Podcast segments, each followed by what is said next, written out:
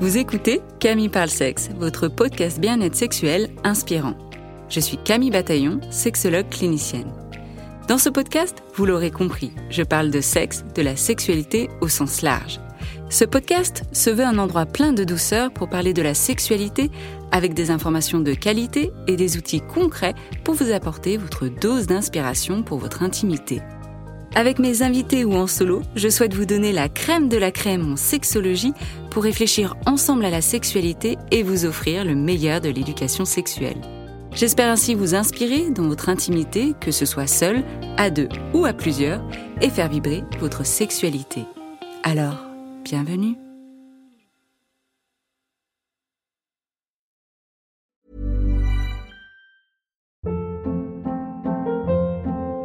Hold up. What was that? Boring. No flavor. That was as bad as those leftovers you ate all week. Kiki Palmer here, and it's time to say hello to something fresh and guilt-free. Hello Fresh. Jazz up dinner with pecan-crusted chicken or garlic butter shrimp scampi. Now that's music to my mouth. Hello Fresh. Let's get this dinner party started. Discover all the delicious possibilities at hellofresh.com.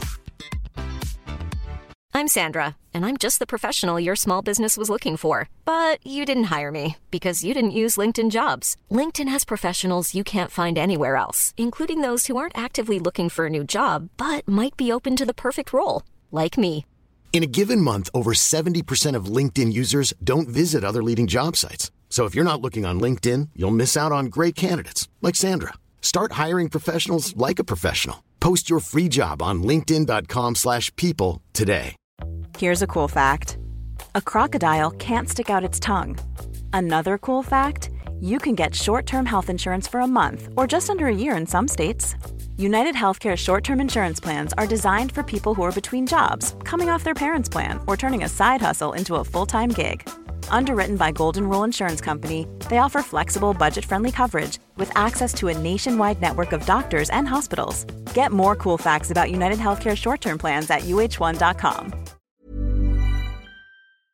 Bonjour, bonjour, un épisode bonus en ce 16 janvier 2023.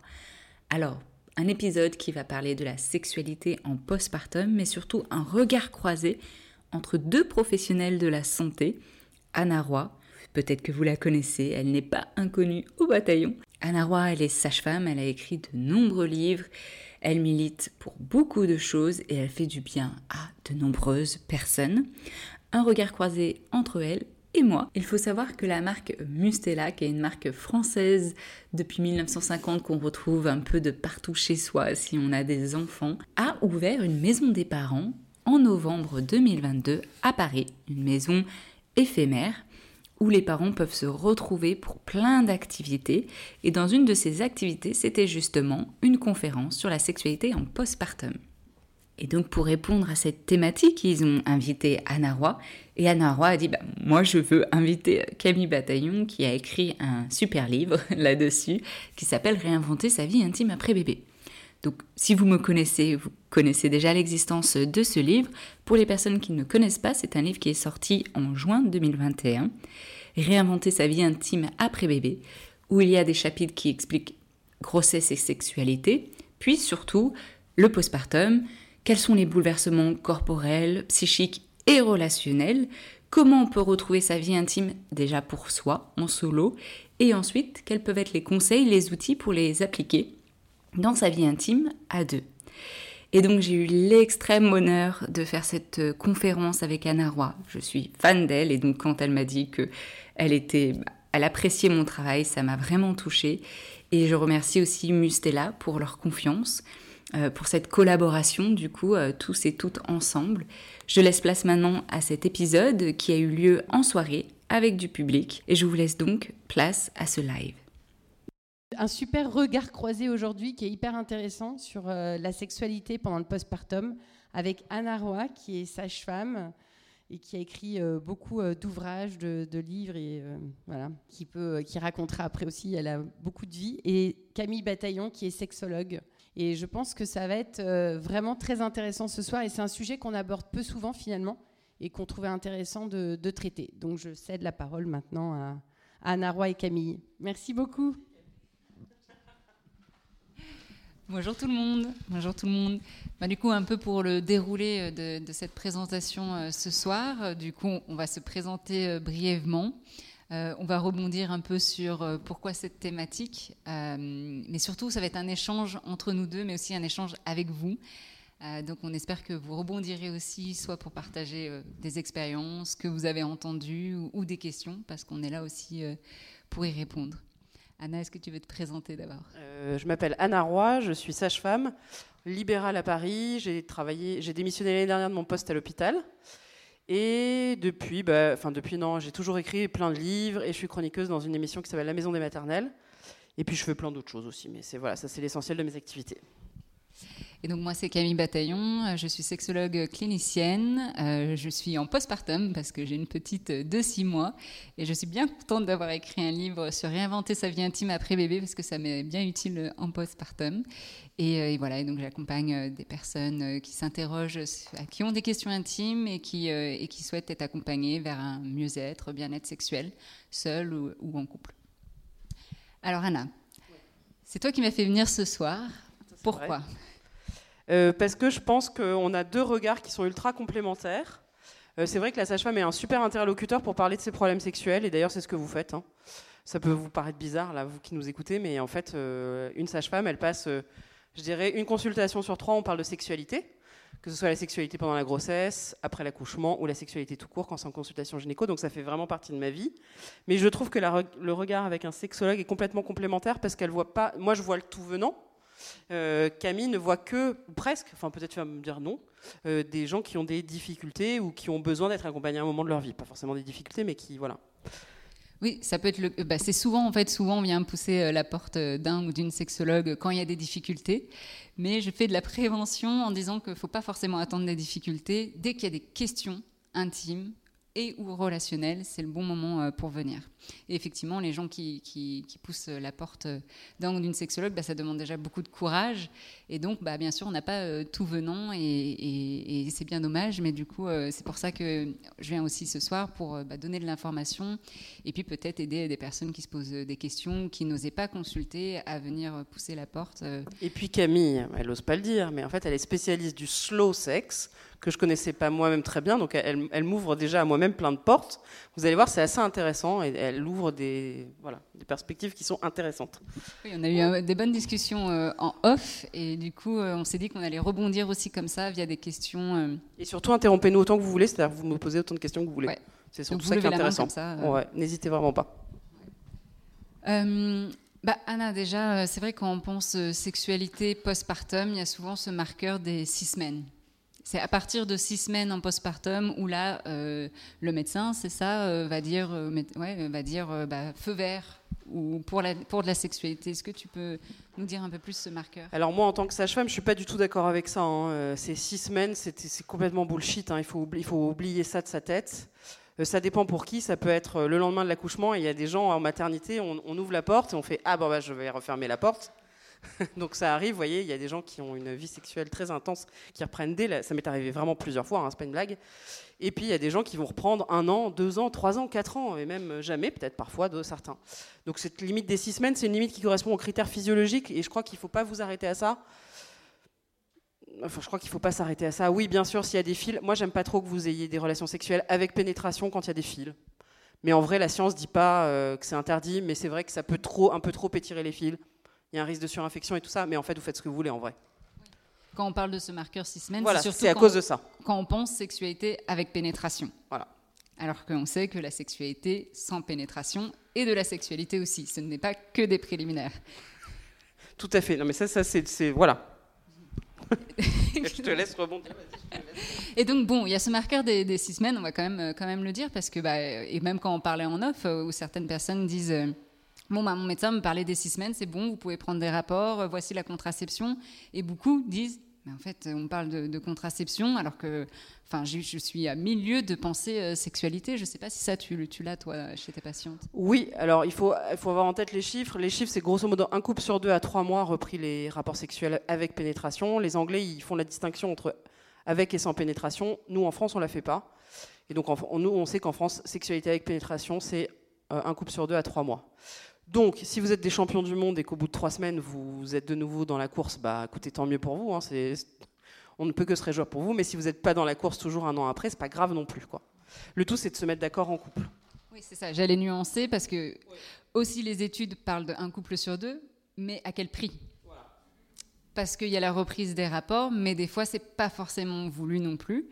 Euh, et souvent, là, bah, je vais parler euh, pour les femmes, les femmes, les personnes qui ont accouché, qui vont dire bah, j'ai repris parce que peut-être qu'il y avait de la pression du partenaire, parce qu'il y avait peut-être de la pression soi-même, parce que bah, je, pense que comme il y a le marqueur des six semaines, tout le monde a déjà repris, donc je suis déjà en retard trois mois après.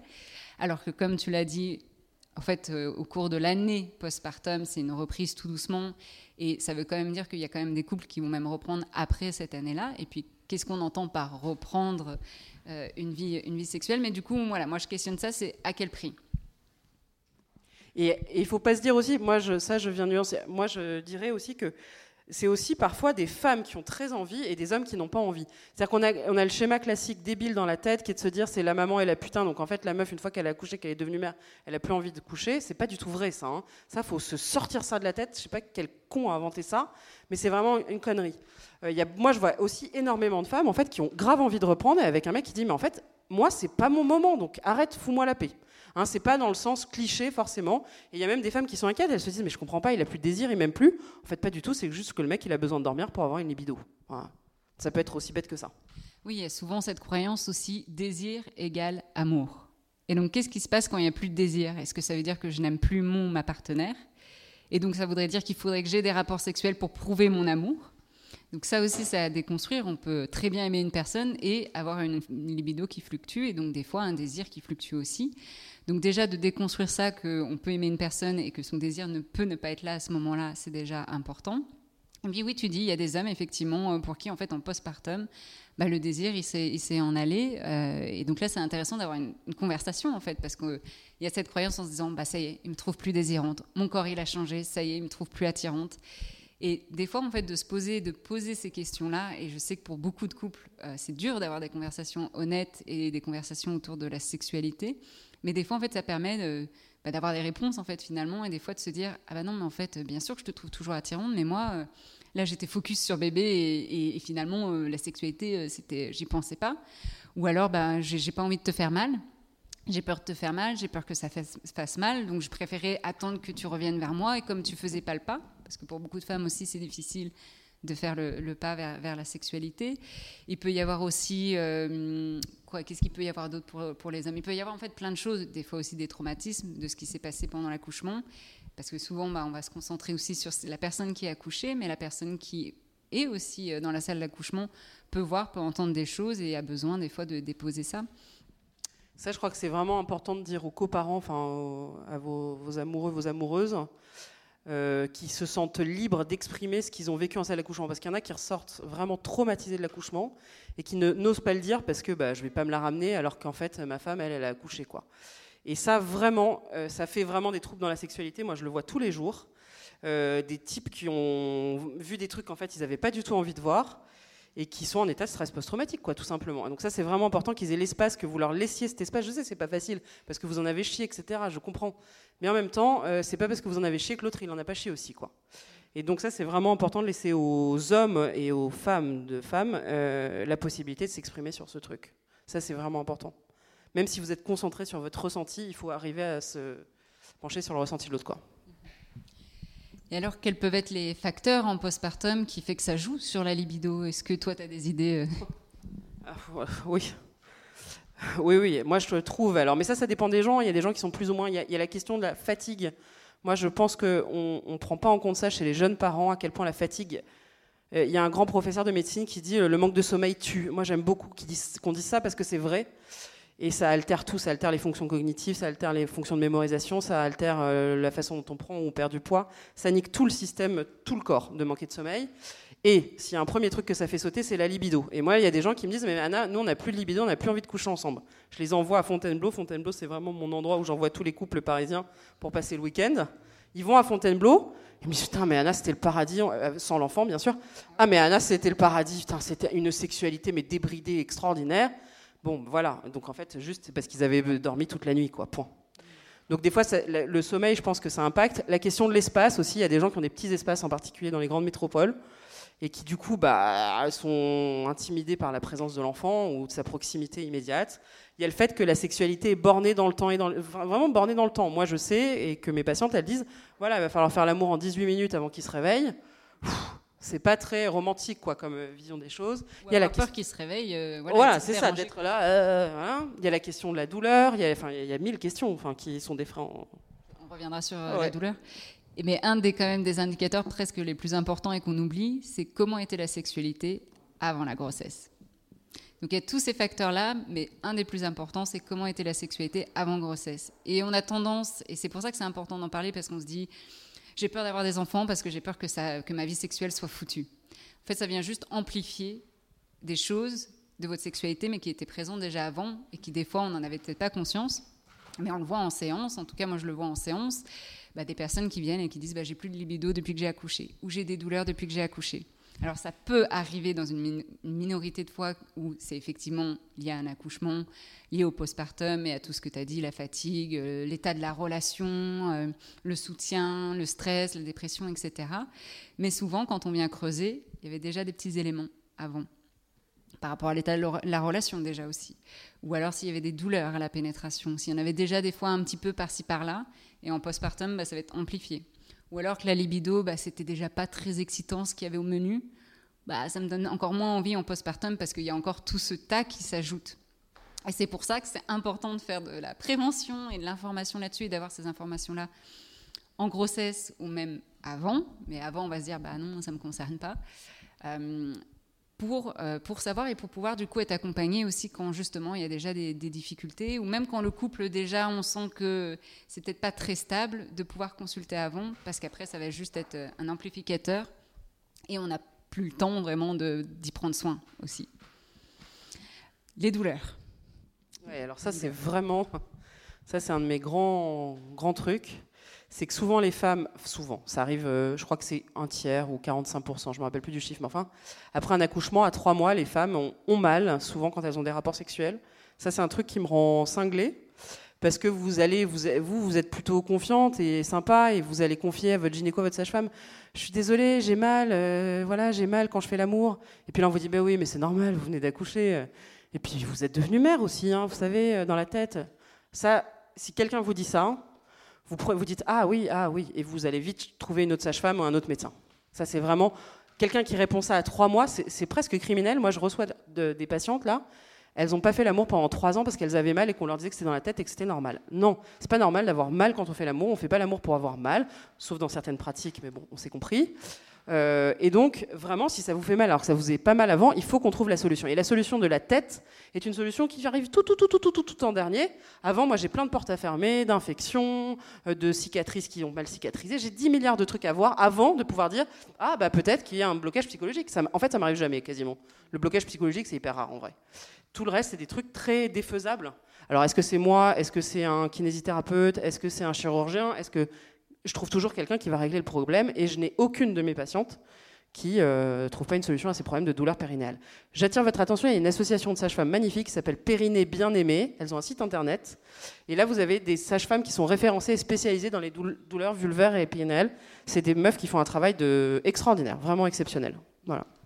Et on vous dit, c'est pas pour euh, faire peur, euh, c'est se dire que ça peut arriver et qu'il y a des solutions. Donc c'est ça en fait. En fait, ce qui nous rend dingue, c'est d'entendre des femmes qui souffrent et qui souffrent et qui souffrent pendant des années et des années, alors qu'il y a des solutions qu'elles n'auraient pas dû souffrir pendant des années.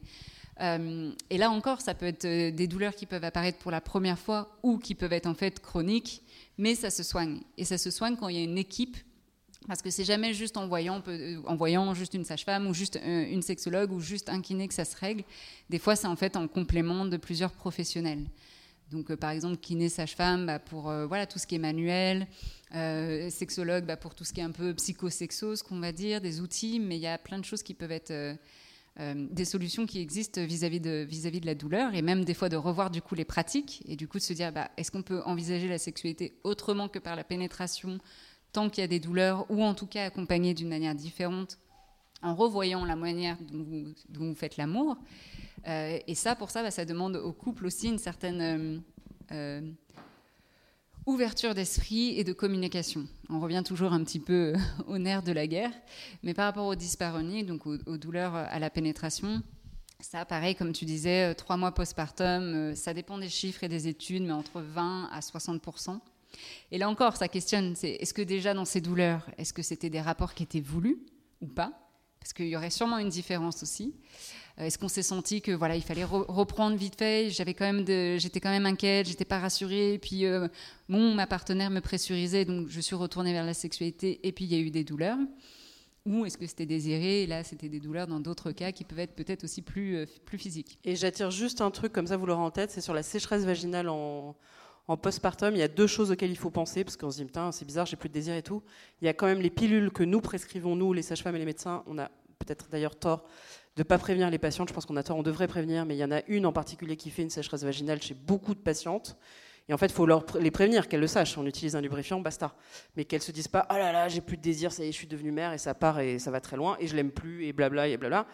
Et la deuxième chose qui peut faire une sécheresse vaginale, ça peut être l'allaitement, ça dépend des femmes, mais ça peut arriver. Et pareil, il faut le savoir. Et donc c'est normal et on utilise un lubrifiant. Par contre, si on ne lubrifie pas alors qu'on n'a pas de désir, ça c'est autre chose parce qu'on n'a pas de désir, c'est autre chose. Mais en tout cas, il y a des trucs très cons qui peuvent altérer la fonction sexuelle, la libido, comme euh, la question de la lubrification vaginale. C'est super intéressant ce que tu dis. Et d'ailleurs, nous, en tant que sexologue, en tout cas moi en tant que sexologue, je dis utiliser du lubrifiant tout le temps, en fait. Même quand vous masturbez avec des rapports euh, avec une autre personne, que vous soyez enceinte en postpartum ou non, le lubrifiant, c'est la vie. Donc comme ça, vous n'avez même pas à vous questionner si vous allez avoir euh, des sécheresses, en fait vous utilisez du lubrifiant, c'est déjà quelque chose qui est intégré dans votre pratique. Et donc en fait, tu veux dire même dans la vie de tous les jours? Oui. Ah à tous les rapports, masturbation, vous allez voir, ça change déjà euh, en plus les sensations. Et, et sur la composition, moi, moi je suis un peu psychopathe. Vous, quand même, vous, prenez des bons lubrifiants à base d'eau, etc., des trucs euh, quali, quoi. Hein. Pas d'acheter dans le sex shop euh, à Pigalle. Oui, c'est important aussi ce qu'on met sur sa peau. parce que bah, ça passe aussi. c'est des muqueuses, hein, donc ça absorbe tout direct. Hein. Vous mettez pas n'importe quoi. Il y en a qui mettent des gels pailletés et tout. J'aime pas trop ça non, on est parfumé, sans alcool, euh, voilà, ça on, ça on, se comprend. Et tu me disais quelque chose aussi d'intéressant, euh, désir égale lubrification. Un peu, enfin, non, je reprends dans, ces croyances-là où que, ouais, quand on a du désir, on devrait mouiller, on devrait lubrifier, et quand on lubrifie, ça veut dire que euh, bah, là, on avait envie. Non, en fait, vous pouvez très bien en avoir envie et pas lubrifier. Ça s'appelle la non-concordance de l'excitation, c'est-à-dire que vous avez une expérience subjective qui est j'ai du désir, et le corps y répond différemment, sécheresse par exemple. Et donc ça c'est important de le savoir parce que des fois on peut se dire oh, mais en fait je suis pas du tout excitée, je suis pas du tout mouillée, qu'est-ce qui se passe? Alors qu'en fait vous en aviez peut-être envie. Ou inversement, euh, vous dites bah mince je mouille alors ça veut dire peut-être que j'en ai envie. Ou votre partenaire se dit bah t'en as bien envie, regarde comme t'es mouillée. Bah non en fait, euh, pour savoir si vous en avez envie, c'est poser la question, mais pas forcément le corps des fois ne n'est pas forcément en, concordance avec ce qui se passe de manière physiologique et subjective. Est-ce que déjà jusque-là, il y a des questions ou des remarques ou des choses où vous dites ah ouais ça ça me ça je savais pas ou alors des choses où vous dites euh, où vous avez des questions même?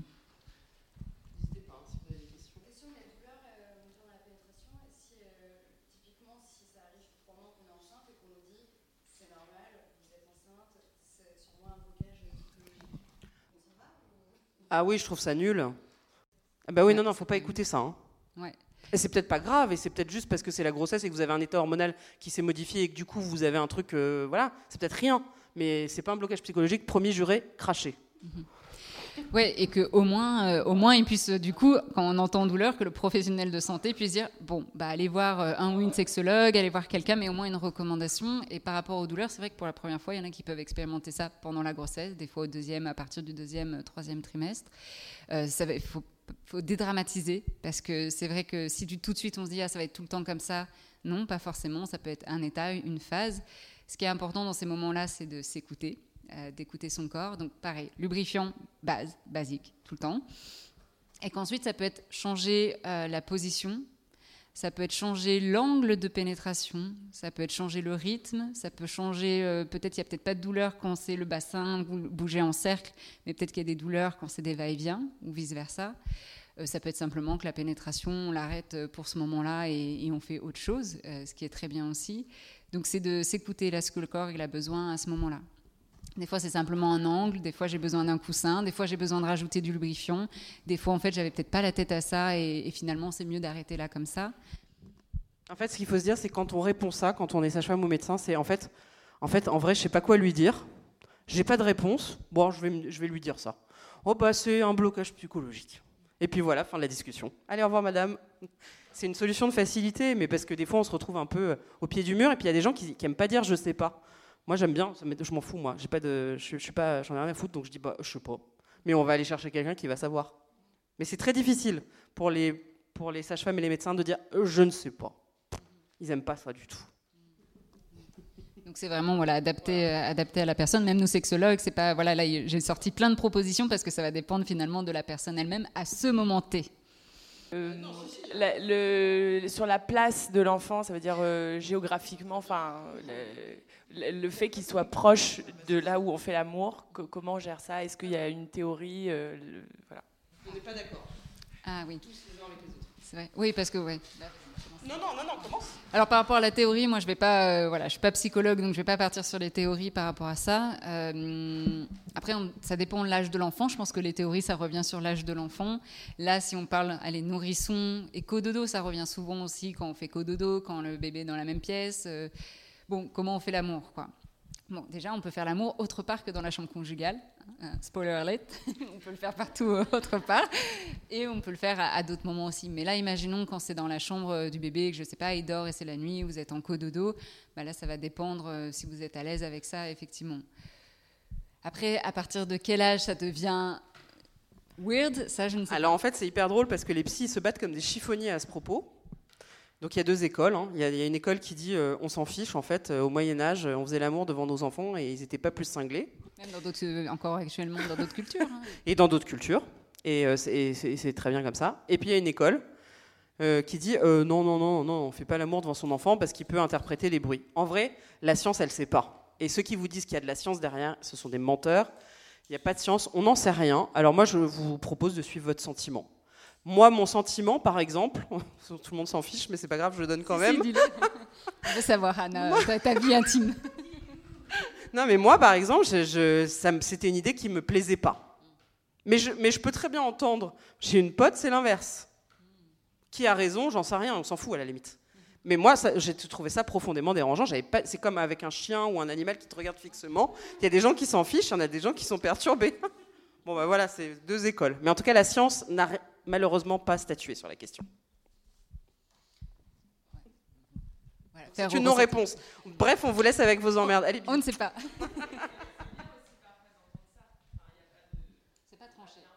Non, il n'y a pas de consensus scientifique et ceux qui affirment le contraire sont des menteurs. Il y a une deuxième question ah, Le micro, ah oui. Ton micro, ton micro, il est sans fil.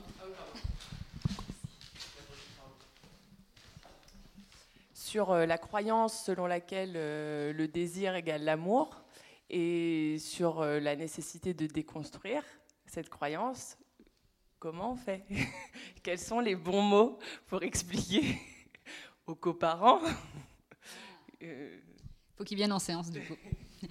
Euh, ouais, on fait beaucoup de ça en, séance, en fait, en, sexo. On fait beaucoup de déconstruction de plein de choses, de la vision de la sexualité, de la vision euh, du ou de la partenaire. Vraiment, on déconstruit plein de mythes et, ça chamboule beaucoup. Parce que, bah oui, vous êtes construit sur ce script-là, on s'est construit sur euh, cette définition-là aussi, hein, de par les médias, de par. ça sort pas de nulle part. Et donc, euh, quand, euh, je sais pas, on a 30, 40 ans, qu'on entend ça depuis euh, des décennies, ça va pas être comme ça, moi en le disant, que ça va changer. Mais c'est un cheminement. Et ce cheminement, c'est d'abord de se dire, est-ce que je peux être ouvert, ouverte à entendre qu'il puisse avoir d'autres manières de penser la sexualité? Est-ce que je peux réfléchir vis-à-vis de ça et puis m'informer et puis laisser faire le cheminement? Et c'est pour ça que c'est important aussi en séance et là, quand c'est des personnes qui sont en couple, euh, et on pourra revenir à, ça justement sur, euh, par exemple, euh, en séance, bah, c'est déjà quand même beaucoup de femmes. voilà, pour les hommes, c'est plus dur de, faire ce pas-là. mais donc des femmes qui viennent parce que c'est elles le problème, parce qu'elles ont moins de libido et que, alors soit c'est elles qui se disent, voilà, j'y vais, c'est moi qui ai un problème, ou souvent aussi, c'est bah, mon partenaire m'a dit que c'est moi qui dois consulter parce que c'est moi qui ai un problème, parce que c'est moi qui ai moins de, de libido. Donc moi, je prends ce, euh, qui me semble totalement euh, déluré, mais je vais à l'inverse et je dis, mais pourquoi en fait, ce ne serait pas la personne qui a le plus de libido qui viendrait en consultation? Ça paraît bête, mais c'est aussi bête de venir en consultation parce qu'on pense qu'on a un problème, parce qu'on a moins de libido. Donc personne n'a un problème en soi, par contre ça pose des difficultés quand dans la relation il y a des libidos euh, qui, sont, qui sont différentes. Et spoiler alert encore une fois, c'est dans tous les couples. Donc c'est comment on fait quand on a des, des libidos et des envies différentes pour s'accorder. Oui, et pour moi, alors la question désir égale amour, euh, moi je dis toujours, il faut reprendre les bases dans ces cas-là. On reprend les Grecs, euh, on, on va 2000 ans en arrière. Ils nous disent un truc super, les Grecs. Ils nous disent euh, l'amour, c'est trois choses. C'est l'amour filial, l'amour amical et l'amour léros, la, euh, la, passion. Donc en fait, la, passion, la, truc sexuel, c'est une petite partie de l'éros. Mais donc en fait, il y a bien d'autres choses dans l'amour et qu'on n'ait pas de sexualité pendant un temps donné. Quand quelqu'un se casse une jambe, quand quelqu'un, euh, moi j'ai une copine, elle a eu un accident de voiture, paf, elle avait le dos, en, dos plié, elle n'a pas pu faire l'amour pendant un an. Il s'aimait comme des fous quand même. Donc ça, je pense qu'il faut vraiment effectivement dissocier l'amour du désir. Mais il faut vraiment l'expliquer et se l'expliquer en couple. En fait, je t'aime grave, hein, mais en fait, je suis désolée, j'ai pas de désir. Mais, mais, il faut juste que ce soit dit. Parce que c'est vrai qu'on peut pas s'empêcher de penser. Dans... Il y a une petite musique là dans le fond de notre tête putain, il veut pas, c'est qu'il m'aime pas, il veut pas, c'est qu'il m'aime pas, ou, je, ou moi j'ai pas envie, donc c'est que je l'aime plus, quoi. Mais en vrai, ça n'a rien à voir. Rien à voir. Et alors, j'ajoute un truc. Euh, là, par rapport au partenaire, s'il a du mal à entendre par rapport à désir égal amour, c'est qu'aussi pour beaucoup d'hommes, la sexualité, c'est une preuve d'amour. Et donc, s'il n'y a plus de sexualité, mince, est-ce qu'elle m'aime encore? Mais parce qu'ils n'ont pas encore, et là euh, c'est des généralités, bien sûr ça dépend des personnes, mais n'ont pas encore découvert qu'il y a d'autres manières aussi de se sentir aimé. Et donc on revient sur les langages aussi de l'amour. Et donc ça aussi, c'est pour ça que je disais, faut qu'ils viennent en séance, parce que euh, c'est tout un cheminement et un travail pour venir explorer d'autres manières de se sentir aimé. Et ça ne passe pas que par la sexualité, parce que si on se base que sur la sexualité, alors qu'est-ce qui se passe quand il n'y en a plus? Mais c'est comme tout, en fait, c'est la rigidité dans le couple qui va créer des soucis. Et donc, en séance, on va apprendre à apporter plus de flexibilité. Et puis, il y a un phénomène aussi qui est un peu moderne, c'est vrai, c'est qu'il y a beaucoup de gens, ils aiment baiser ensemble, donc ils ont un enfant. Malheureusement, euh, ça suffit pas. Donc, euh, c'est affreux ce que je dis, je sais pas pourquoi je dis ça. Le truc qui tombe comme un cheveu sur la soupe. Mais j'ai beaucoup de couples comme ça, moi que je suis. La meuf L'amour ne suffit pas. Non, le, le fait d'avoir envie de faire l'amour ne suffit pas, quoi. Voilà. Et donc, euh, on se retrouve après, bah, quand la sexualité baisse, bah, en fait, il n'y a plus rien, parce que tout ce qu'on aimait faire, c'était faire l'amour, juste. Et le postpartum, c'est aussi un chouette euh, tremplin. le postpartum, c'est un chouette tremplin justement pour repenser euh, la manière de faire l'amour, pour repenser la vision de l'amour. Et ces questions-là, en fait, elles devraient se poser euh, dès le début de, de la relation de couple. En tout cas, euh, c'est ce que je souhaite pour tous les couples, mais ce n'est pas en, encore euh, la majorité. Et donc, des fois, c'est en postpartum, quand justement il y a une crise, que les gens viennent consulter. Et alors là, on peut mettre des choses en place. Et, euh, et c'est très positif tout ce qu'on vous dit ce soir. Hein. oui, c'est très positif parce qu'en vrai, ce qu'on pense, c'est qu'on descend bas et on se dit on remontera jamais. Et en fait, on peut remonter plus haut que ce qu'on était, même au début de sa relation. Et ça, je vous promets que c'est vrai, genre. Vraiment, c'est vrai. Oui, quand on pense que ça y est, en fait, euh, on fait plus l'amour, qu'il n'y a plus la passion, en fait, finalement, c'est mieux de passer la soirée sur le canapé parce que pff, trop la flemme là. Mais elle est où cette passion du début? On l'a perdue, euh, ça sera plus jamais le cas. Et en fait, non, ça peut revenir. Ça demande des efforts, ça demande à mettre des choses en place. Est-ce que les deux sont motivés pour mettre des choses en place? Ça, c'est après une autre question. Mais il y a des choses possibles à, à faire. Et donc, c'est pour ça aussi que c'est il faut parce que des couples vont dire bah non c'est foutu et donc euh, on se sépare si, si c'est basé que sur la sexu sexualité évidemment. Alors qu'il y a des choses euh, y a des choses possibles. En fait c'est ça encore une fois. Est-ce qu'on peut être flexible et du coup euh, avoir un champ des possibles? Et pareil pour la masturbation aussi. Là je fais une transition masturbation mais des fois peut-être on va se masturber d'une seule manière. Et puis bah, ça va être une manière qui va être très difficile à reproduire quand on est avec un ou une partenaire et donc c'est là aussi c'est important en masturbation, si vous avez envie de vous masturber évidemment, euh, de venir stimuler de différentes manières, de venir peut-être si vous avez l'habitude d'utiliser juste un sextoys, alors de pouvoir quand même implémenter d'autres manières de vous masturber avec peut-être d'autres sextoys, d'autres stimuli, mais aussi avec vos mains ou peu importe.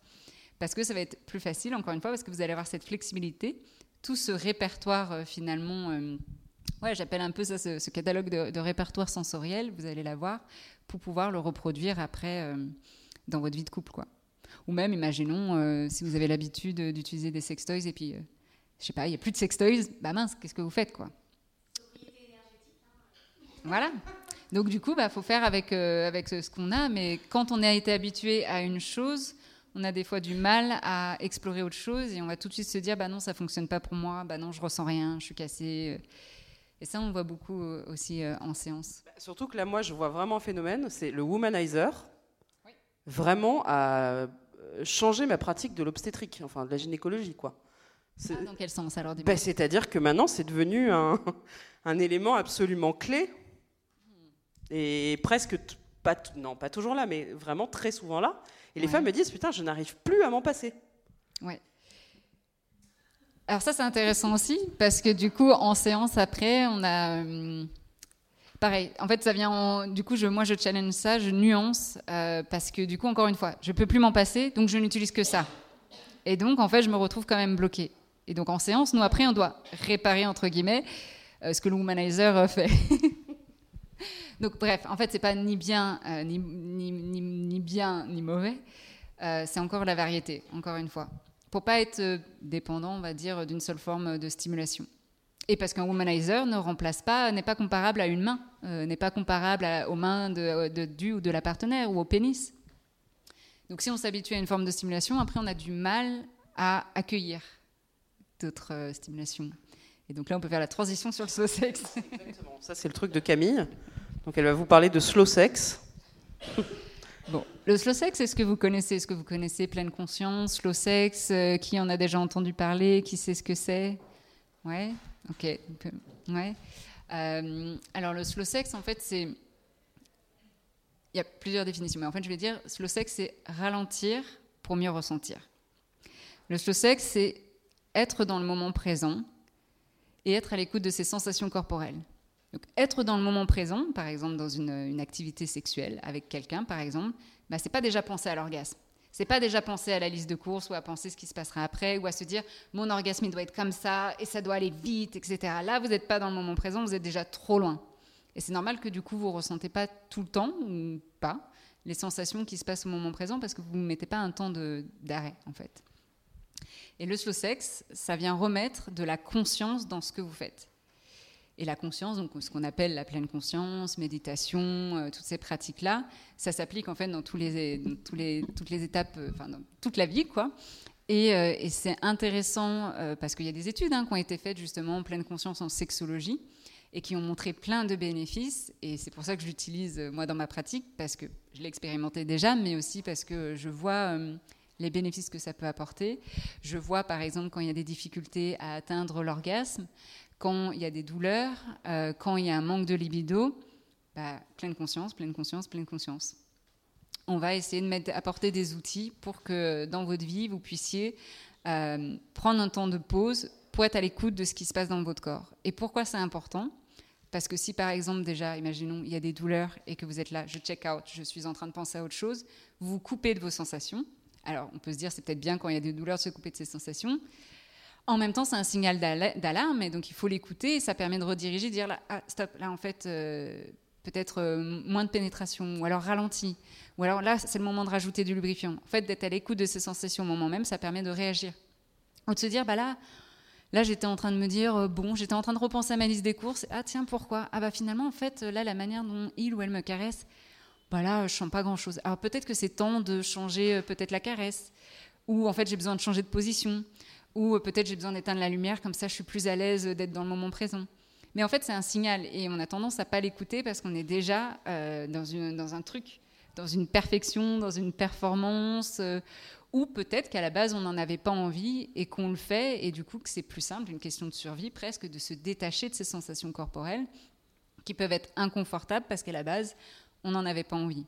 Mais donc ça permet de revenir vraiment, être aligné avec vous, ce que vous avez envie, vos désirs ou non, envie, et, euh, et être vraiment à l'écoute de vos sensations. Non, mais moi je découvre avec vous. Hein. Enfin, euh, oui, oui, je pense que c'est effectivement important. Parce qu'il y a le culte de la performance. Non, mais c'est vrai que moi j'ai beaucoup de femmes qui sont euh, qui sont ok, euh, go, on a 18 minutes, donc on, va, on va la jouer euh, efficace, quoi. On va aller chercher l'orgasme à tout prix, 1, 2, 3, 4, 5, peu importe, mais on n'est pas là pour euh, faire autre chose que ça. Et donc c'est vrai que c'est très intéressant, surtout dans le temps où on est, du postpartum où on est fatigué. Je pense que c'est pas mal de se mettre à l'écoute de sa sensation. Ouais. Et même de l'avoir fait avant, parce que des fois en postpartum c'est déjà difficile, mais en fait si vous avez déjà, c'est une pratique. En fait c'est au quotidien. Oui, mais alors attends, de façon très pratique, comment on se forme au slow sex? On peut faire des retraites euh, de, tantra, on peut faire, euh, on peut venir en, couple séance. Oui, en couple, euh, ouais, ça peut être chouette. mais alors là, c'est carrément. C'est un budget, c'est tout un tout un truc, mais non. ou aussi en, séance, c'est ce qu'on voit, mais parce que ça demande, c'est une pratique. Donc en fait, au début, ce qui est challengeant, et surtout souvent les personnes qui vont avoir du mal à, à être dans le moment présent, sont les personnes qui ont presque le plus besoin de ça mais parce que ça vient de challenger en fait. Euh, parce qu'au début, c'est pas confortable. On va se dire, mais en fait, ok, je ralentis, je fais écoute de mes sensations, mais là, je ressens rien. Euh, il se passe rien. Et en fait, oui, il se passe rien. Enfin, il se passe des choses, mais en fait, le temps qu'on connecte avec la conscience, avec ce qui se passe au niveau corporel, c'est des séances et des séances de pratique. Et trop rapidement, les personnes vont arrêter avant même de voir des résultats parce que ce sont des personnes qui ont besoin de résultats. Et euh, souvent, c'est là quand c'est des femmes qui viennent pour justement, euh, je n'ai pas d'orgasme, je n'ai jamais eu de sensation orgasmique. Euh, la masturbation, ça me fait rien. J'ai déjà essayé. Alors je leur dis, bah, vous avez essayé combien de fois? Deux, trois fois ou des dizaines et des dizaines de fois? Ah non, deux, trois fois. Puis c'est vraiment pas mon truc. J'ai rien ressenti. Ben, en fait, ça aurait mérité de persévérer. Et puis, combien de temps vous y avez accordé? Ah bah au bout de cinq minutes, j'ai vu que ça faisait rien, donc j'ai arrêté. Mais c'est pas en 5 minutes en fait, c'est dans 20, 30 minutes de prendre le temps pour laisser émerger des choses. Et puis aussi, euh, ça demande un état d'esprit qui soit aussi euh, se détacher de la performance et de la pression. C'est aussi ça le slow sex.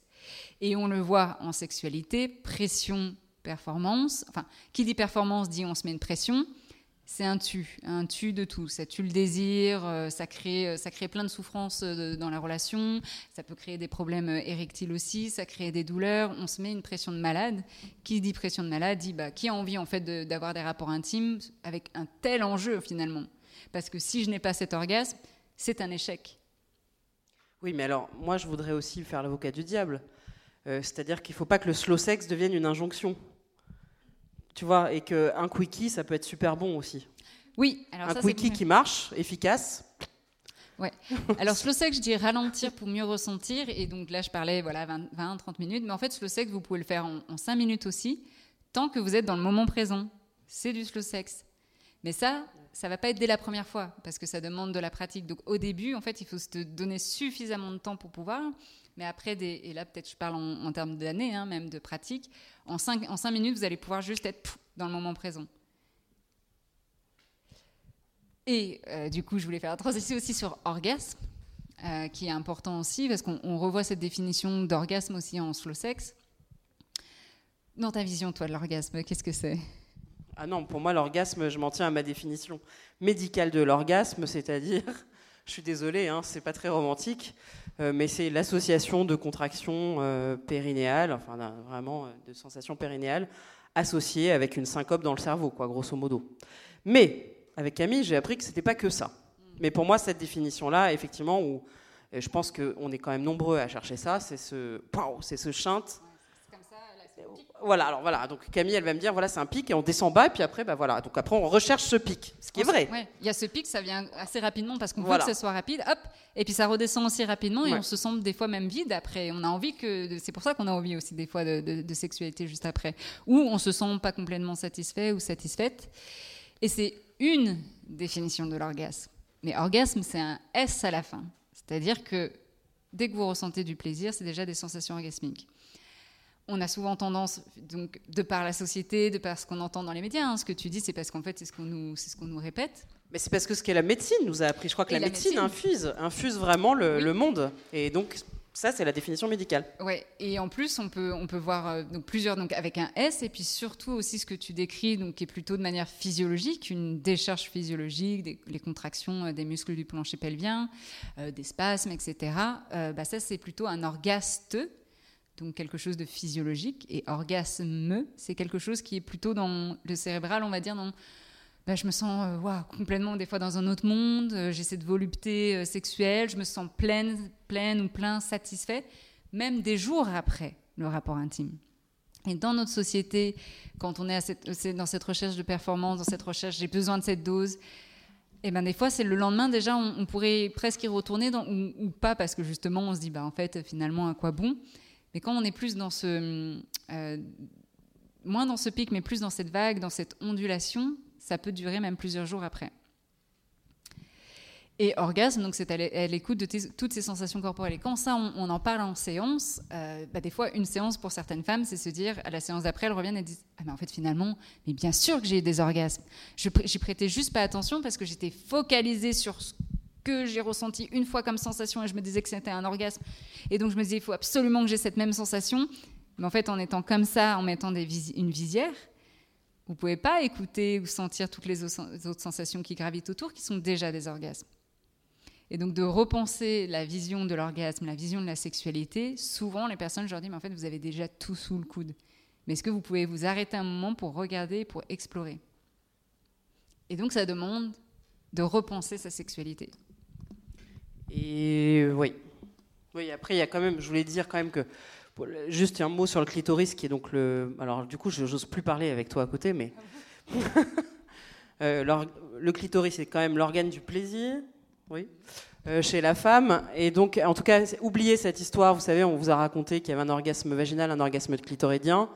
Ça, c'est bullshit, si vous ne le savez pas. C'est juste, est-ce que l'orgasme va être aller jusque dans les branches très profondes? C'est là qu'on va dire c'est un orgasme vaginal. En fait, c'est quand même un orgasme clitoridien qui va euh, aller euh, sur l'intégralité du clitoris. C'est pour ça que des fois, il y a des femmes qui disent Ah non, non, non, mais moi j'ai deux types d'orgasmes. Et de fait, c'est presque vrai parce que ça dépend. Euh, voilà, de, de, l'endroit du clitoris. Ça, c'est vrai quand même. oui, ça maintenant, on ne parle plus de euh, cette dichotomie orgasme clitoridien, orgasme vaginal. Bravo. bonne, euh, bonne note. Mais on n'en parle plus. Puis bah, c'est depuis la découverte aussi bah, voilà, de vraiment cet organe. Parce que, en fait, ce qu'on voit et ce qu'on touche souvent, bah, c'est le gland du clitoris, donc la partie externe qui peut être plus ou moins gros euh, selon les personnes, qui peut être des fois même euh, euh, recouvert par le capuchon du clitoris, qui peut être des fois une zone inconnue, non, non explorée par soi et ou par les partenaires. Mais il y a aussi des sensations à l'intérieur quand, par exemple, il y a une pénétration, et pas forcément du pénis, mais autre chose. Ça vient aussi en interne stimuler le clitoris, qui est effectivement, pour l'instant, on le décrit comme un organe qui ne sert à, rien en soi de manière, je sais pas, enfin euh, il ne sert pas à la reproduction, il ne sert pas à nous nourrir. Par contre, euh, bah, il sert à, avoir du plaisir.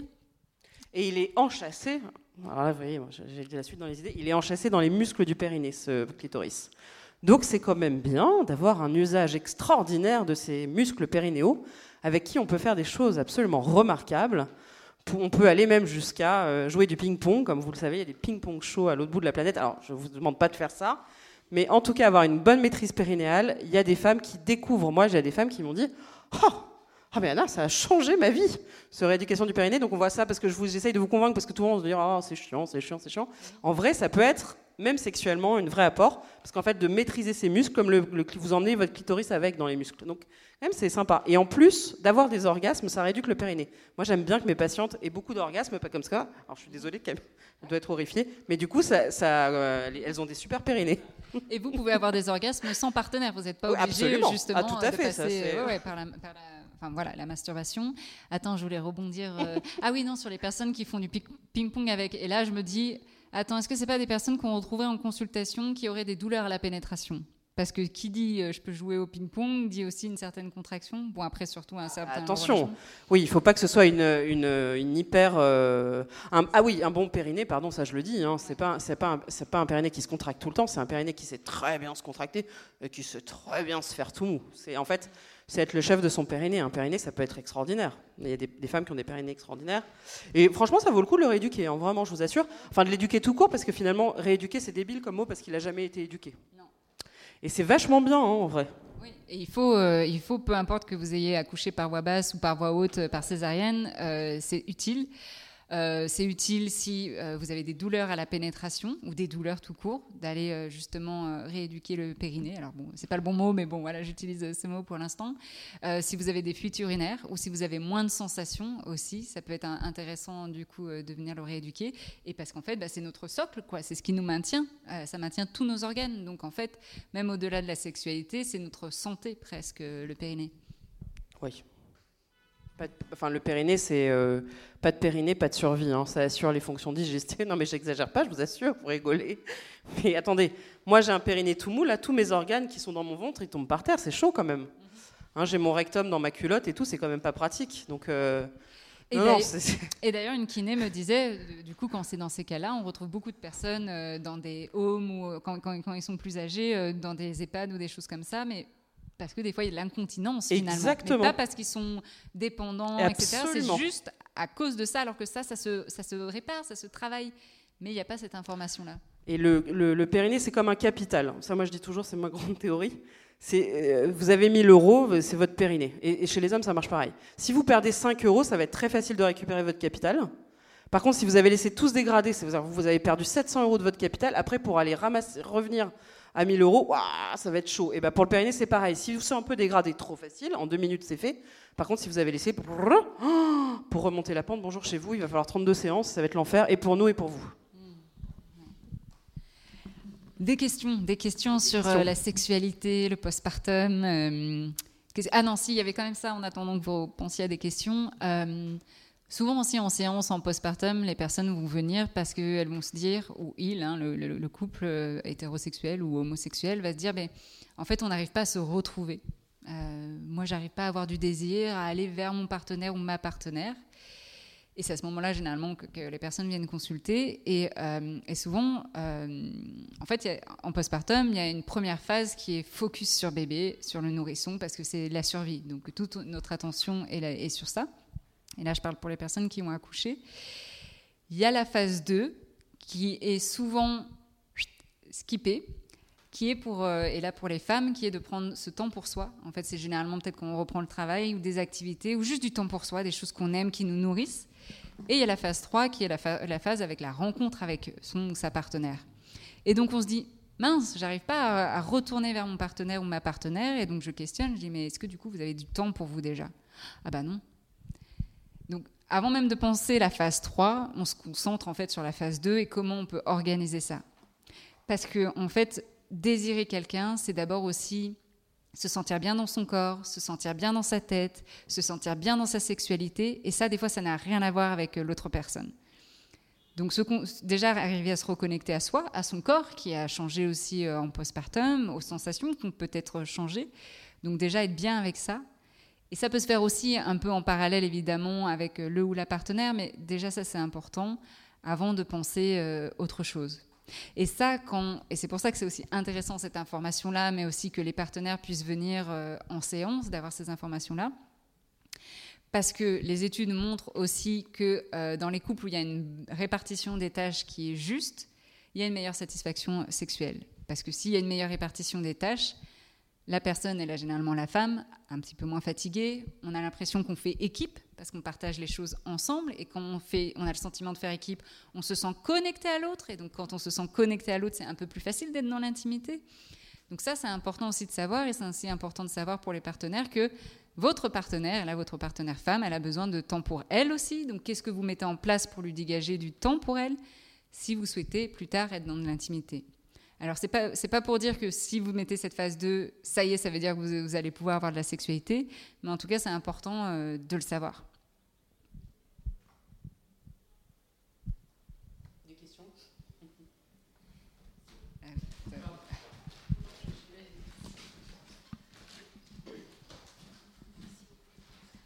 Euh, du coup, c'est pas tellement une question, c'est plus euh, pour rebondir sur, sur ce que vous avez dit.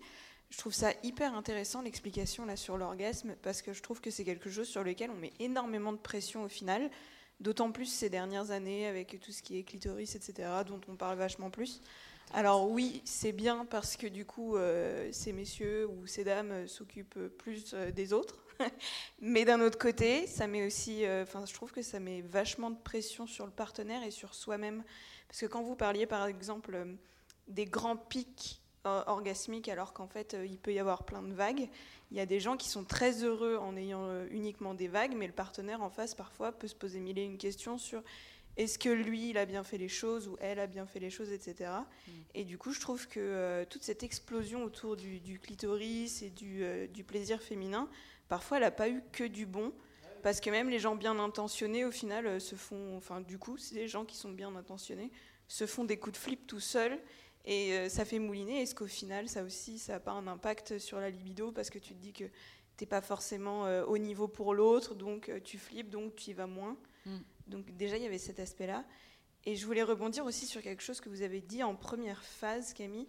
C'est à un moment, vous avez parlé donc d'un dysfonctionnement dans le couple.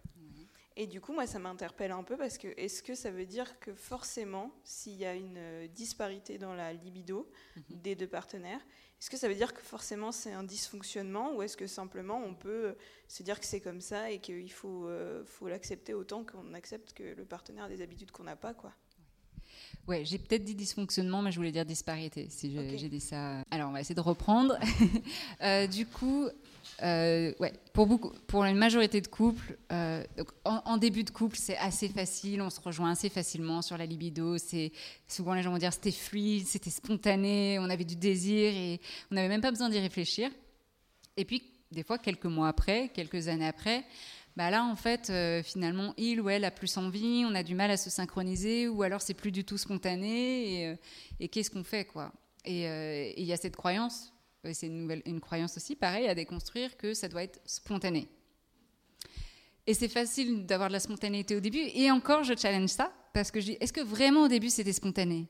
Quand vous ne viviez, pas ensemble, est-ce que vous disiez pas, ok, on se retrouve jeudi soir? Est-ce que c'était pas planifié? Est-ce que ce n'était pas anticipé? Est-ce que vous n'étiez pas vous préparer mentalement, physiquement pour ce rendez-vous? Donc en fait, la planification, elle est là tout le temps. Sauf que les couples ont du mal à l'intégrer et à se dire, mais non, mais si on s'aime, ça devrait juste être naturel et spontané, peut-être qu'on s'aime plus finalement. Non. euh, donc d'avoir ces informations-là, c'est important pour euh, euh, se dire que finalement, on est normaux, on est normal, et de se dire que en fait, on peut repenser aussi notre intimité, et que planifier, mettre des choses en place, ça ne veut pas dire que notre couple va mal, ça veut juste dire qu'on en prend soin. Et c'est là la différence. Après, la première chose que tu as partagée, c'était quoi déjà? Je voulais rebondir. Il y a, autant d'orgasmes que d'expériences, que de personnes. Euh, c'est vrai que les réseaux, euh, et c'est ça aussi tout l'enjeu, c'est aussi euh, en tant que sexologue, et, pareil, j'ai un compte Instagram, mais c'est, ok, est-ce que là, je suis pas en train de créer une nouvelle injonction? Et c'est vrai qu'avec le boom des sextoys, et pareil à, dire, voilà, par exemple, euh, voilà, le womanizer, stimulateur clitoridien, et donc euh, du coup, maintenant, les personnes qui n'ont pas de sextoys se disent qu'elles sont pas normales, parce qu'elles se disent que tout le monde a un sextoys maintenant, et qu'elles aussi, elles devraient essayer le womanizer, et ou peut-être qu'elles l'ont essayé, mais ça n'a rien fait, donc elles sont pas normales. Donc c'est encore cette comparaison et de se dire que ce qu'on voit chez les voisins voisines, on doit se l'approprier. Non, Euh, y a diffé- enfin vous êtes différentes, c'est votre propre norme euh, et plus vous allez arriver à vous détacher de ça, déjà mieux ça sera parce qu'encore une fois du coup on se met une pression, on se dit qu'on n'est pas bien et même le ou la partenaire hein, se dit mais moi je vois partout que en fait faudrait que je stimule le clitoris et là tout de suite tu aurais du plaisir. Mais en fait, c'est bien plus nuancé que ça aussi. Et, euh, et la question de bah, est-ce que je suis un bon amant, etc., bah, là, ça vient jouer sur l'ego. Et pareil, c'est pour ça que c'est bien aussi de venir en séance parce que ça dépend pas que de vous. Et là, je dis vous, mais quand vous êtes dans un couple, ça dépend pas que de vous, mais ça dépend en fait aussi de la dynamique et de ce qui se passe dans, le couple. Et pareil, du coup, là, je rejoins ce que je disais quand les femmes viennent en consultation parce que c'est elles qui ont un problème. Je dis, bah, il y a des qu'est-ce que vous, vous voulez? Et puis voilà, on, fait une petite liste de, ce qu'elles ont envie. Et donc je dis, bah oui, là, on, ça, ce point-là, oui, on peut le travailler ensemble, en individuel, ça aussi, ça aussi.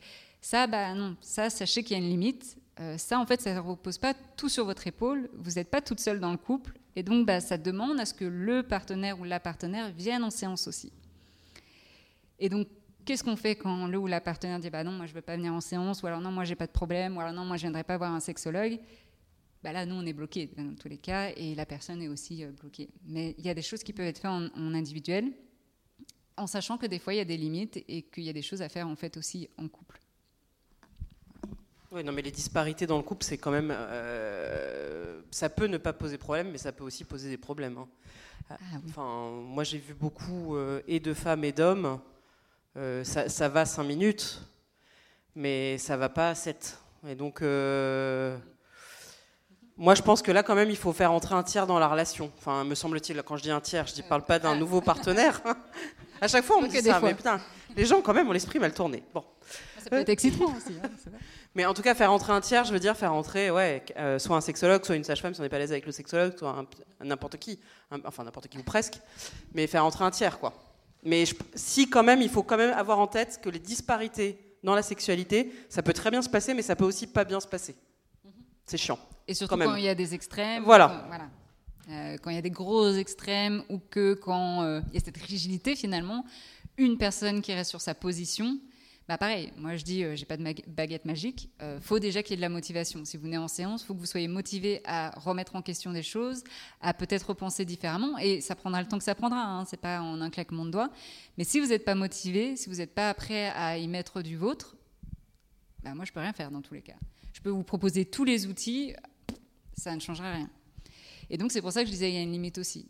Euh, et des fois c'est mais qu'est-ce que je fais si mon partenaire il veut vraiment pas et qu'il veut pas se remettre en question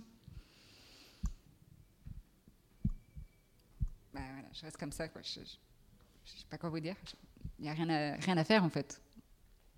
Donc après c'est qu'est-ce que je fais de cette situation? Est-ce que je reste comme ça et je serai quand même bien comme ça? Ou est-ce que je serai pas bien comme ça? Et donc euh, Mais je, pense- je pense quand il y a des, vraiment des grosses disparités comme ça avant d'avoir un enfant, je pense que c'est quand même bien euh, d'aller explorer ça avec un tiers pour être sûr qu'on a envie de s'engager là maintenant tout de suite avec quelqu'un sur une certaine durée. hein. Enfin, on revient à la même chose. En fait, Voilà, exactement. C'est que c'est une question qu'il faut se poser, euh, avant. ouais. En fait, c'est vrai que les gens, maintenant dans la parentalité, mais ça c'est un vrai sujet de société, c'est que les gens font des enfants, alors des fois sans réfléchir du tout, en n'imaginant pas qu'ils sont en train de créer un business, une business unit en- avec, euh, avec un enfant, parce que c'est vraiment créer une entreprise familiale, ils n'ont pas cette notion-là, qu'il y a plein d'aspects chiants et d'aspects pas marrants, et qu'en fait on n'a pas envie de s'associer avec n'importe qui, et qui se retrouvent en fait le lendemain de l'accouchement, putain mais pourquoi je suis avec ce mec quoi? Moi j'ai beaucoup de patientes comme ça, qui se réveillent le matin et disent Ah, putain j'ai fait une connerie quoi. Et ça c'est vraiment, vraiment fréquent. Parce que, encore- Vraiment ouais, fréquent. parce qu'encore une fois, ça n'a pas été euh, conscientisé aussi dans la relation, donc d'où l'enjeu aussi, et, et- et c'est jamais trop tard hein, pour le faire. Et des fois, bah, la- la- l'accouchement, enfin le postpartum, c'est un, un déclic euh, aussi, Euh, mais c'est important, important de quelle est notre vision du, du couple. Pour le postpartum, bah, comment on va s'organiser, euh, qui va s'occuper de l'enfant, de quelle manière on se répartit pour que ça semble juste. Mais il y a plein de questions comme ça qui ne sont pas abordées par les couples.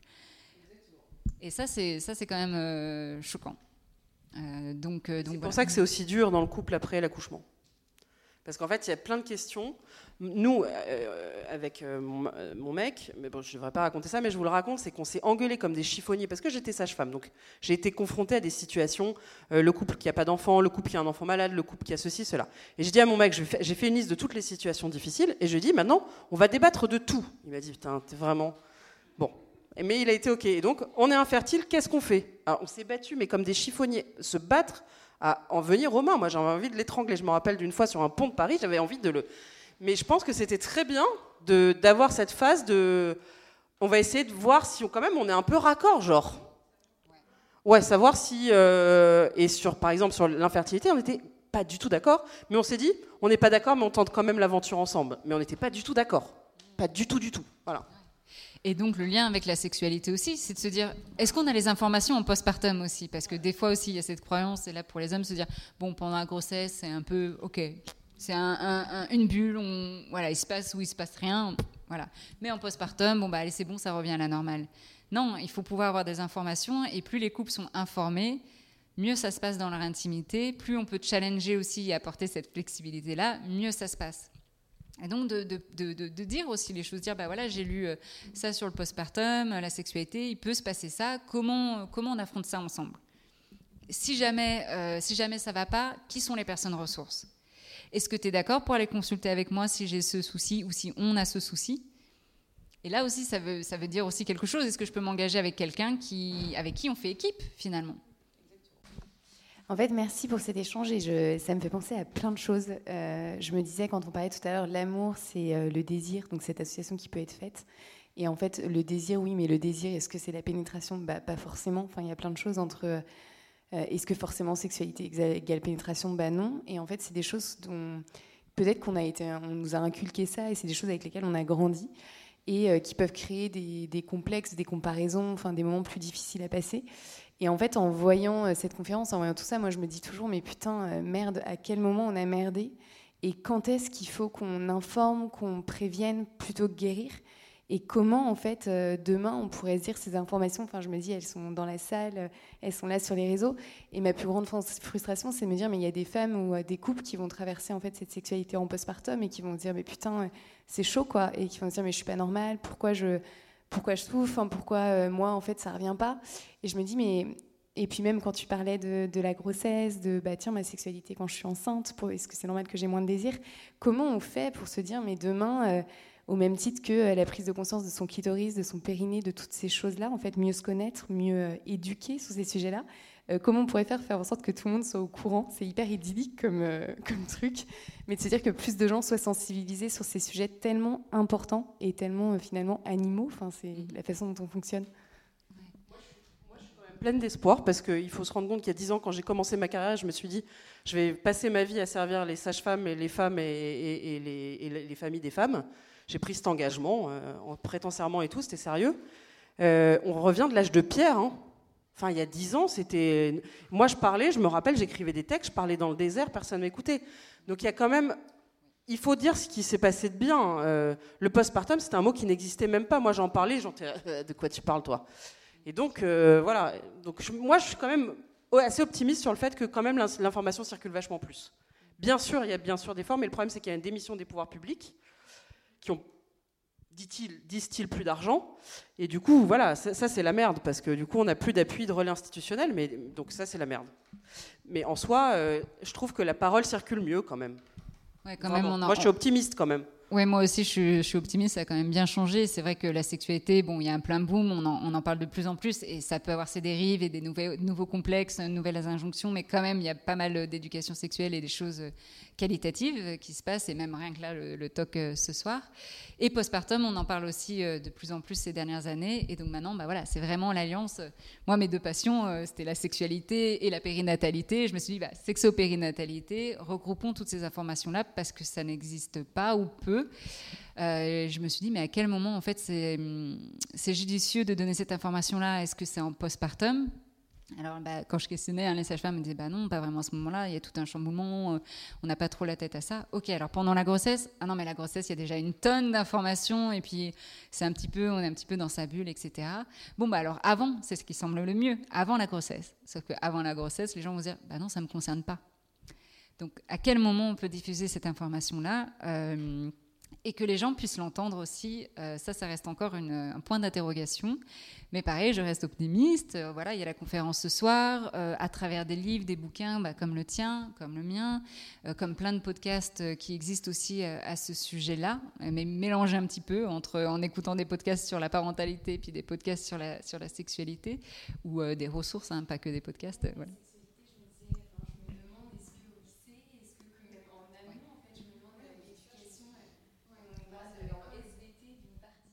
Alors, là, il y, a. Alors, malheureusement, en fait, il y a des sages-femmes qui le font, beaucoup, mais le problème, c'est que c'est gratuit. Donc, ça veut dire que c'est des sages-femmes qui font. Alors, déjà que les sages-femmes font beaucoup de bénévolat, mais là, c'est quand même euh, beaucoup, beaucoup, beaucoup. Oui, en fait, c'est pas que c'est nul, c'est que ça dépend vachement des, écoles. Mais peut-être pas à l'école, ils sont plus informés peut-être par les réseaux, ce qu'ils voient. Ok, à l'école quand même. Consentement un peu plus dans l'école. Oui, puis maintenant, il y a des bouquins. Moi, j'ai écrit un bouquin tout sur les règles. Là, je vais paraître tout sur les kikis et les zézettes. Euh, pour les enfants de 5 à, 17 ans, quoi, grosso modo. Et quand même, et j'ai vu les effets très concrets. C'est-à-dire les, jeunes filles qui consultaient, euh, qui ont compris qu'en fait, on pouvait aller voir une sage-femme euh, sans avoir d'examen gynéco, juste pour lui parler de ses règles, de sa vie affective et sexuelle, etc. Donc, moi, je désespère pas. Mais après, je suis très optimiste de nature. Je vois toujours le verre à moitié, à moitié plein. Donc, c'est peut-être un défaut aussi, mais j'ai tendance à dire qu'on va plutôt dans le bon sens que vers dans le mauvais sens, à moins qu'on se prenne une guerre euh, mondiale, ce qui est tout à fait possible.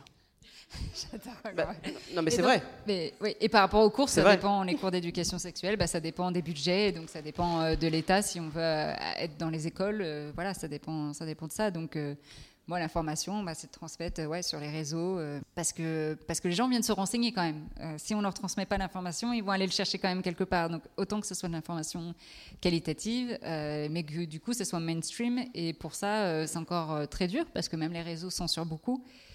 Donc, euh, donc oui, par les écoles, euh, ça, ça serait chouette que dans les écoles, on puisse parler aussi autre chose que la contraception, ce qui est important, euh, mais euh, qu'on puisse parler aussi de plaisir, de consentement, qui est peut-être déjà la base, consentement, euh, exploration du corps, euh, juste expliquer aussi à quoi ressemble une vulve aussi, de nommer les choses, et, et ça serait bien, mais ça demande un budget, ouais. Là, je fais un joker sur les études médicales. Je ne dirai pas ce qui se passe. Donc, Ah ouais, ouais. donc c'est un joker. Ouais. Mais, euh, mais c'est pour ça qu'il y a d'autres, dans d'autres pays, euh, ils font de l'éducation sexuelle déjà dès 5 ans, parce qu'ils ont tout compris. Ils ont compris qu'en fait, c'est quand ils sont petits et qu'on intègre le mieux, et juste sur les bases du, consentement. Déjà, si on peut apprendre ça, c'est déjà énormément. C'est déjà énorme, énormément. Il est tard. les questions, les questions finales, lâchez-vous. Sur euh, l'idée que, encore une croyance du spontané, le faux spontané, est-ce que vous avez d'autres euh, choses à dire Enfin, comment ça se prépare comment, comment, comment on s'organise? Bah, moi, souvent, je dis euh, Ok, vous attendez du spontané, donc euh, qu'est-ce qui se passe? Il se passe rien. Si on attend du spontané et que ça tombe dessus, généralement, il se passe rien ou c'est euh, tous les soirs de pleine lune. Mais alors, enfin, bref. Donc, donc déjà, c'est de déconstruire ça parce que même si je dis ça et qu'on se dit non, mais quand même, euh, faut du spontané, etc. Bref. Donc, déjà, déconstruire ça. Et puis, c'est de se dire que c'est pas parce qu'il y a du planifié qu'il y a plus de spontané. Au contraire, le planifié va venir renforcer le spontané. Et donc des fois, le fait de planifier, donc de mettre des choses en place, ça donne déjà une intention qui est, bah, on prend soin de notre relation, on fait des efforts pour, parce que oui, ça demande des efforts. Et que non, l'amour ne suffit pas et que ça doit pas être juste, euh, on s'aime, on, on s'est marié ou on a un enfant et donc c'est bon, relax. Non, si on veut entretenir son couple, oui, ça demande des efforts. Et de planifier le fait de mettre ça en place et de l'intégrer dans sa relation, ça va devenir de plus en plus naturel, entre guillemets, puisque c'est pas vraiment naturel, mais, mais ça va devenir de plus en plus simple parce que ça va être juste être fluide, quelque chose qu'on a intégré. Et donc après, on n'y pense même plus. Euh, enfin, on y pense, mais je veux dire, ça demande moins d'efforts. Euh, donc voilà, le spontané, euh, enfin, ce qui est planifié ne remplace pas le spontané. Et si on attend du spontané, il se passe rien. Et quand on planifie, on peut faire revenir du spontané aussi. Si par exemple, concrètement, on se dit tous les lundis, les lundis matins, quand les enfants sont à la crèche ou à l'école, on a, on a une heure pour nous. On a une heure pour nous. Et c'est un moment pour notre intimité. Et là, quand je dis intimité, vous y mettez ce que vous voulez. hein, je ne parle pas forcément de pénétration. Donc on a ça. Et ben, ça ne veut pas dire que le jeudi, il n'y aura peut-être pas quelque chose, une tendresse, ou il n'y aura peut-être pas, par exemple, du sexe oral, ou voilà, ça n'enlève pas du spontané. Et au contraire, en plus, comme on a ça aussi qui est euh, intégré, on va dire, dans la relation, ça vient nourrir ce lien érotique, hein, je l'appelle comme ça vraiment, parce que qu'est-ce qu'on a fait? Et ça, c'est intéressant peut-être de se poser la question euh, si vous êtes en couple. Qu'est-ce qu'on a mis en place entre la dernière fois qu'on a fait l'amour et la fois d'après? Parce que généralement, on pense bah, qu'il n'y a rien à faire, on, attend que ça passe et puis il faudrait euh, mettre un petit bouton on-off. Pour certaines personnes, ça peut marcher. Et là, ça peut marcher, et là, je fais des généralités général- généralement pour les hommes. Et généralement, pour les femmes, c'est plus difficile parce qu'il n'y a rien qui a été entretenu entre la dernière fois qu'elles ont fait l'amour avec leur partenaire et la fois d'après. Et comme si, soudainement, il fallait, hop, qu'elles soient dans de la sexualité, alors qu'elles se sentent déconnectées de leur partenaire parce qu'il n'y a rien qui a été mis en place.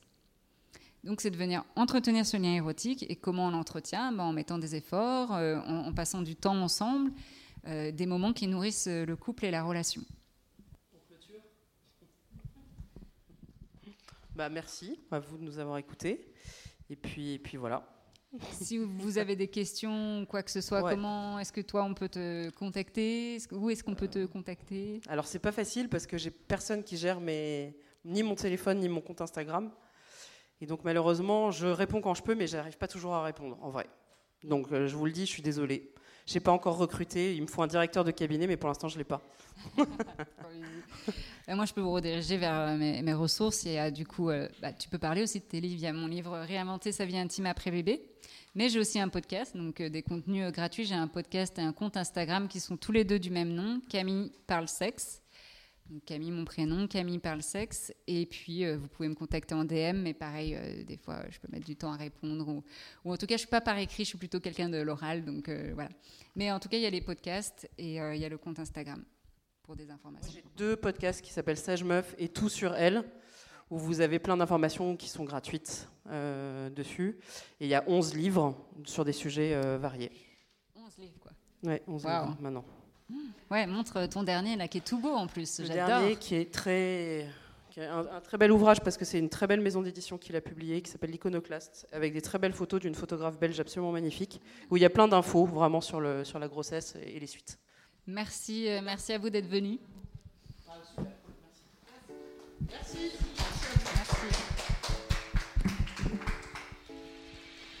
Et voilà, c'est la fin de cet épisode. Si vous êtes arrivé jusqu'au bout et que vous m'écoutez en ce moment, c'est que cet épisode vous a plu, que vous avez appris des choses, ça je l'espère. D'ailleurs, n'hésitez pas à m'en faire part sur les réseaux sociaux ou encore mieux de laisser un avis sur votre plateforme d'écoute, par exemple Apple Podcast. Si vous avez des suggestions d'invités ou de thématiques, n'hésitez pas à me le dire sur mon compte Instagram Camille où je partage également des informations. Si cet épisode vous a fait penser à une amie, à votre voisin, à peut-être des patientes, des clients ou même à votre partenaire, partagez cet épisode avec un message tout doux. En attendant de revenir dans vos oreilles, je vous souhaite de belles expériences intimes. À tout bientôt.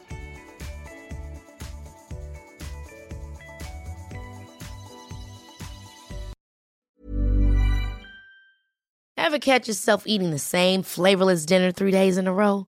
Dreaming of something better? Well, HelloFresh is your guilt free dream come true, baby. It's me, Kiki Palmer. Let's wake up those taste buds with hot, juicy pecan crusted chicken or garlic butter shrimp scampi. Mm. Hello Fresh. Stop dreaming of all the delicious possibilities and dig in at HelloFresh.com. Let's get this dinner party started. Imagine the softest sheets you've ever felt. Now imagine them getting even softer over time. That's what you'll feel with Bowl and Branch's organic cotton sheets. In a recent customer survey, 96% replied that Bowl and Branch sheets get softer with every wash. Start getting your best night's sleep in these sheets that get softer and softer for years to come. Try their sheets with a 30-night guarantee. Plus, get 15% off your first order at bowlandbranch.com. Code BUTTERY. Exclusions apply. See site for details. Hey, it's Paige DeSorbo from Giggly Squad. High quality fashion without the price tag. Say hello to Quince. I'm snagging high-end essentials like cozy cashmere sweaters, sleek leather jackets, fine jewelry, and so much more. With Quince being 50 to 80% less than similar brands. And they partner with factories that prioritize safe, ethical, and responsible manufacturing. I love that. Luxury quality within reach. Go to quince.com slash style to get free shipping and 365 day returns on your next order. Quince.com slash style.